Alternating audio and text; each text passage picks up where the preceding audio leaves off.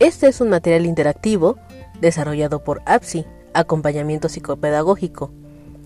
En él, revisaremos cómo a lo largo del ciclo de la vida, la memoria permite a los seres humanos aprender de los encuentros con su ambiente y poner en práctica dicho aprendizaje.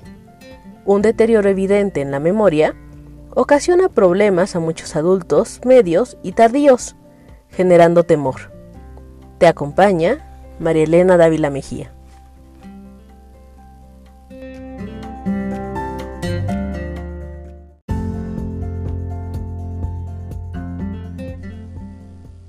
Los sistemas de memoria humano pueden estudiarse desde dos perspectivas. La primera, la investigación del procesamiento de información, que explora las operaciones mentales involucradas en el recuerdo. La segunda, la investigación biológica, que mapea las estructuras físicas, mecanismos bioquímicos y el cableado de conexiones del cerebro y sistema nervioso.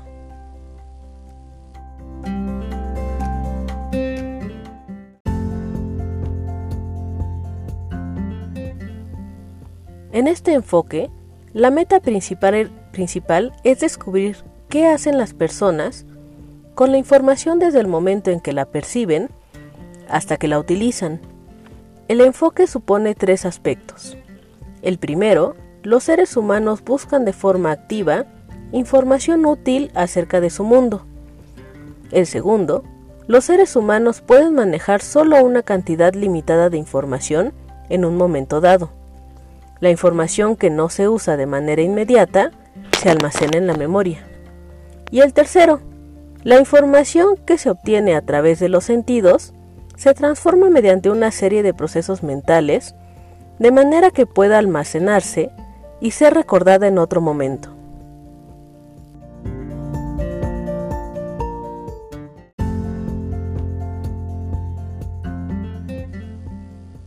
La memoria Funciona como un sistema que archiva la información en tres pasos.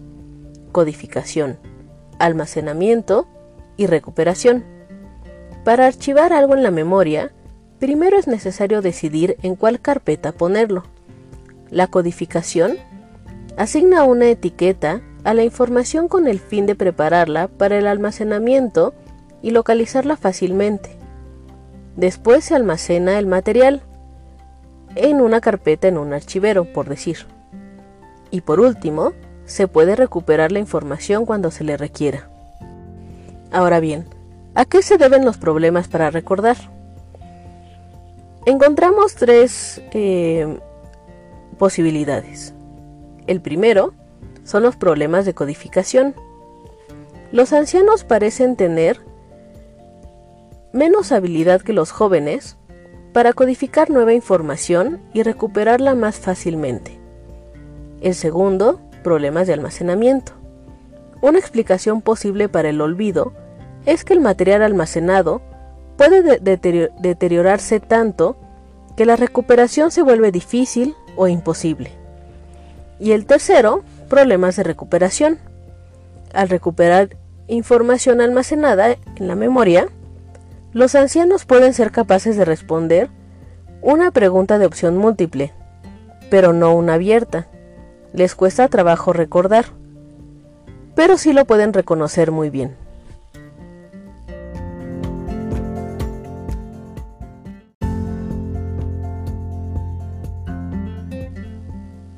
La memoria sensorial registra temporalmente la información cuando se trata de sonidos, se llama memoria ecoica y cuando se trata de imágenes se llama memoria icónica. La memoria sensorial cambia poco con la edad.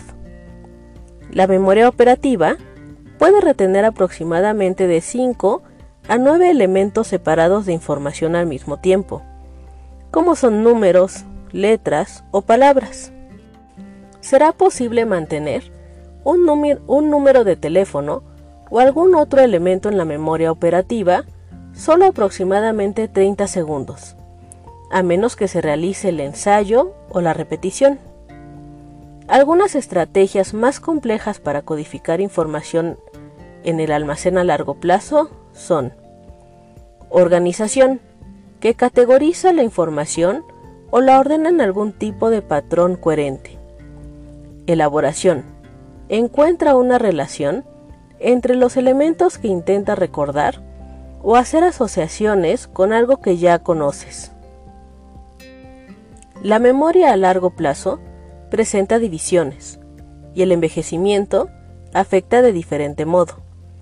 Las principales divisiones son memoria declarativa, que se refiere a nombres, fechas, definiciones. Puede ser verbal o de imágenes como un rostro, un lugar o un perfume. Se refiere al saber qué. La segunda, la memoria no declarativa, que contiene información relacionada con habilidades, hábitos o formas de hacer las cosas, es decir, saber cómo. La memoria explícita es un recuerdo consciente o intencional, por lo general de hechos o nombres. La memoria implícita se refiere a recordar lo que ocurre sin esfuerzo o incluso sin atención consciente. Pertenece a hábitos y habilidades.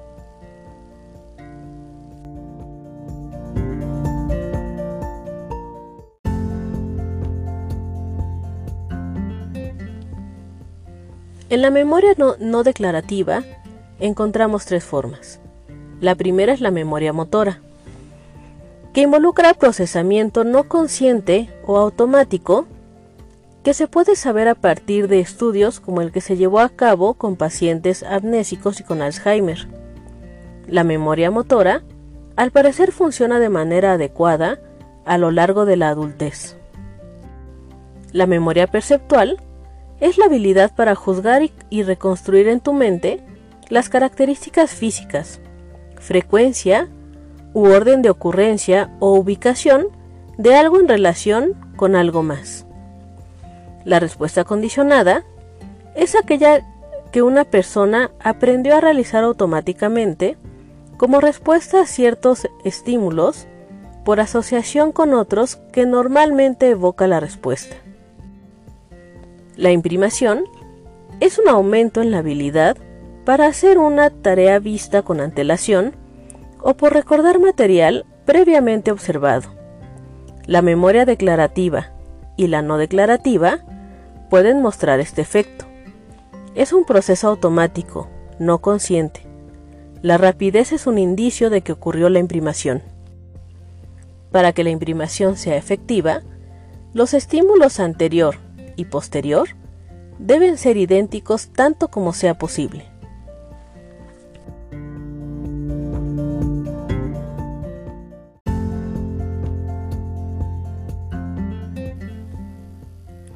La dificultad de los ancianos para codificar información y recuperar cierto tipo de recuerdo puede explicarse a partir de los cambios subyacentes en el hardware de la memoria, es decir, el cerebro. Al igual que la máquina, el cerebro tiene circuitos eléctricos, canales de entrada y salida y partes específicas que parecen estar involucradas en el procesamiento de tipos particulares de información.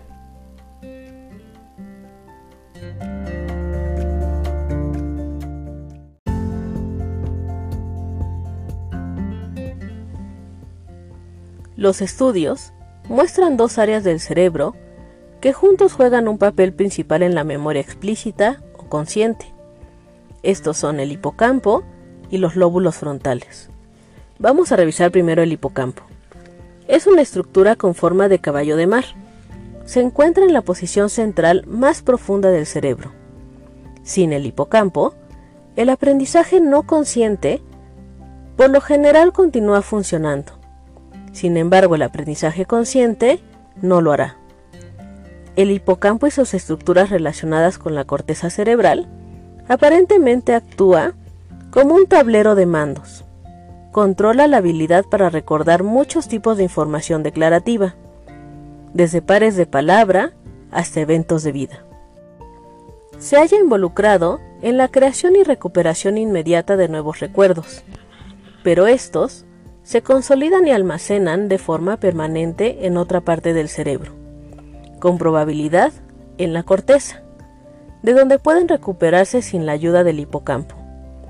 El hipocampo pierde un estimado de 20% de sus células nerviosas con el envejecimiento, siendo esta una clave de por qué muchos ancianos tienen problemas para asimilar nueva información declarativa. Es vulnerable a las lesiones a partir de cambios en la presión arterial, los altos niveles de hormonas de estrés, en el torrente sanguíneo, pueden jugar una parte en la memoria. Vamos a hablar ahora de los lóbulos frontales. La habilidad para pensar en estrategias para codificar y recuperar la información parece ser una función de los lóbulos frontales del cerebro. Las porciones frontales de la corteza cerebral, la capa exterior del cerebro, que controla el pensamiento de nivel superior. De acuerdo con un modelo, la codificación, almacenamiento y recuperación reales de recuerdo es labor del hipocampo y sus estructuras asociadas, bajo la supervisión y control de los lóbulos frontales. Esto es, el hipocampo codifica rápidamente, casi de manera automática y sin organización, la, la, información que percibe de manera consciente. También puede recuperar información aparentemente asociada a la memoria a largo plazo. Los lóbulos frontales dan dirección al hipocampo, coordinan, interpretan y elaboran información para proporcionar instrucciones adecuadas para codificarla y recuperarla. La habilidad para recordar, recordar cuándo y dónde aprendiste algo parece estar relacionada con el funcionamiento de los lóbulos frontales. Las deficiencias que se observan comúnmente en la memoria operativa de los ancianos se puede deber a que una gran pérdida de células nerviosas en los lóbulos frontales que ayudan a enfocar la atención e inhiben respuestas relevantes. Es posible que el cerebro pueda compensar en parte tal pérdida al agregar nuevas conexiones.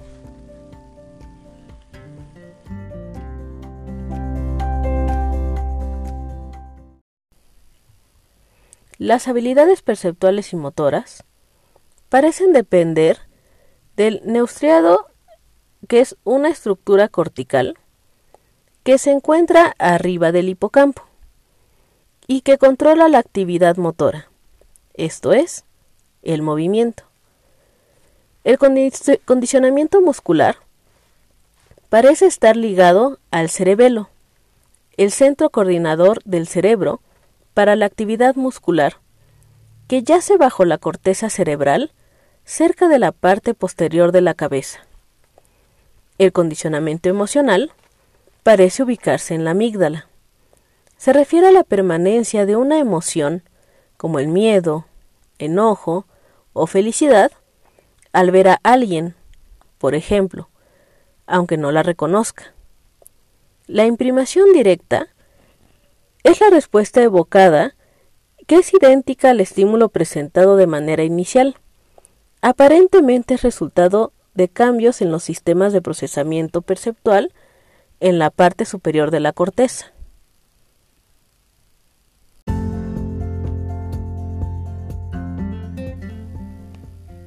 El enfoque del ciclo de la vida también sugiere que las habilidades cognitivas, como la memoria, pueden verse influidas por varios factores externos al cerebro, como son la salud, la educación, el estilo de vida y la personalidad.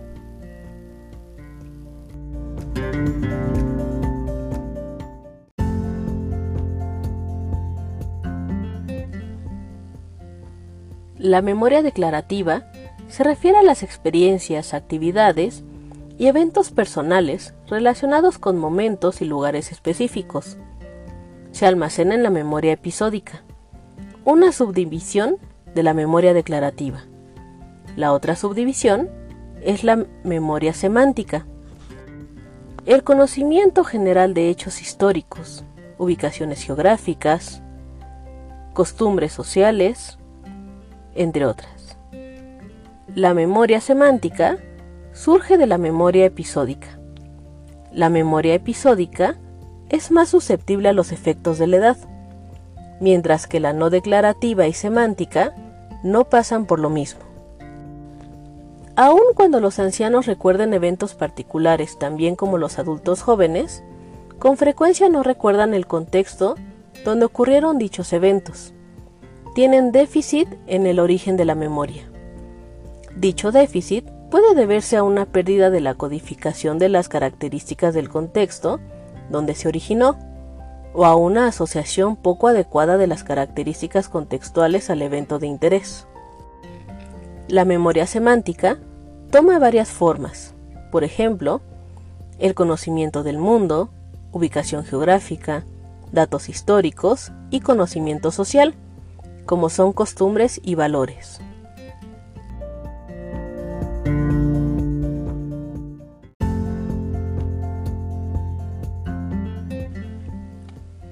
Los errores de intrusión se refieren a recordar lo que no ocurrió.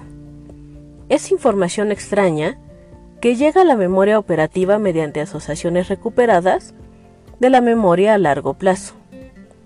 Los ancianos, con su gran acumulación de experiencia, son particularmente proclives, a cometer errores de intrusión, en especial cuando vuelven a contar historias. Su vasto conocimiento les pone trampas, haciéndoles recordar cosas que no ocurrieron. Recordemos este dicho que mencionan ahí, en donde dicen que cuando un anciano muere, se quema toda una biblioteca. La memoria prospectiva se refiere a recordar hacer algo. Factores clave para que los adultos puedan recordar una actividad o dato son el significado y contexto de la tarea y disponibilidad de pistas o auxiliares externos. Por ejemplo, listas de recordatorio para tomarla para que puedan ellos tomar sus medicamentos. También algunas estrategias son las cajas de píldoras con un número apropiado de compartimentos. Ligar una actividad con la ingesta de medicamento o una alarma. Sin embargo, la alarma no siempre la escuchan. También encontramos deficiencias en el desarrollo de las estrategias para recordar. Esta falla em, se refiere a producir espontáneamente estrategias eficaces para la memorización y se llama deficiencia de producción. Y puede ser útil para explicar por qué con frecuencia los ancianos tienen problemas para recordar nueva información. La metamemoria se refiere a la creencia o conocimiento acerca de cómo funciona su memoria. Como apoyo a la memoria, se pueden tomar auxiliares externos explícitos, como son las notas, listas y calendarios. También los auxiliares internos explícitos, como la las llamadas imágenes mentales. Em, ¿Qué es usar alguna imagen visual para recordar nombres, por ejemplo? El método de Lucy, que es identificar una serie de lugares asociados con elementos que quieres recordar. También están los auxiliares internos implícitos, que es la recuperación espaciada y el condicionamiento clásico el auxiliar externo implícito. Son pistas táctiles y visuales. Un ejemplo de ellos son los rompecabezas tridimensionales. Y también están los auxiliares combinados. Una forma novedosa de visualizar la memoria es imaginarla como un sistema unificado y dinámico de síntesis siempre cambiante entre recuerdo y olvido en el que los dos componentes deben estar en equilibrio. La memoria da continuidad y, estabilidad. El olvido limpia el camino para la frescura, la creatividad y la innovación.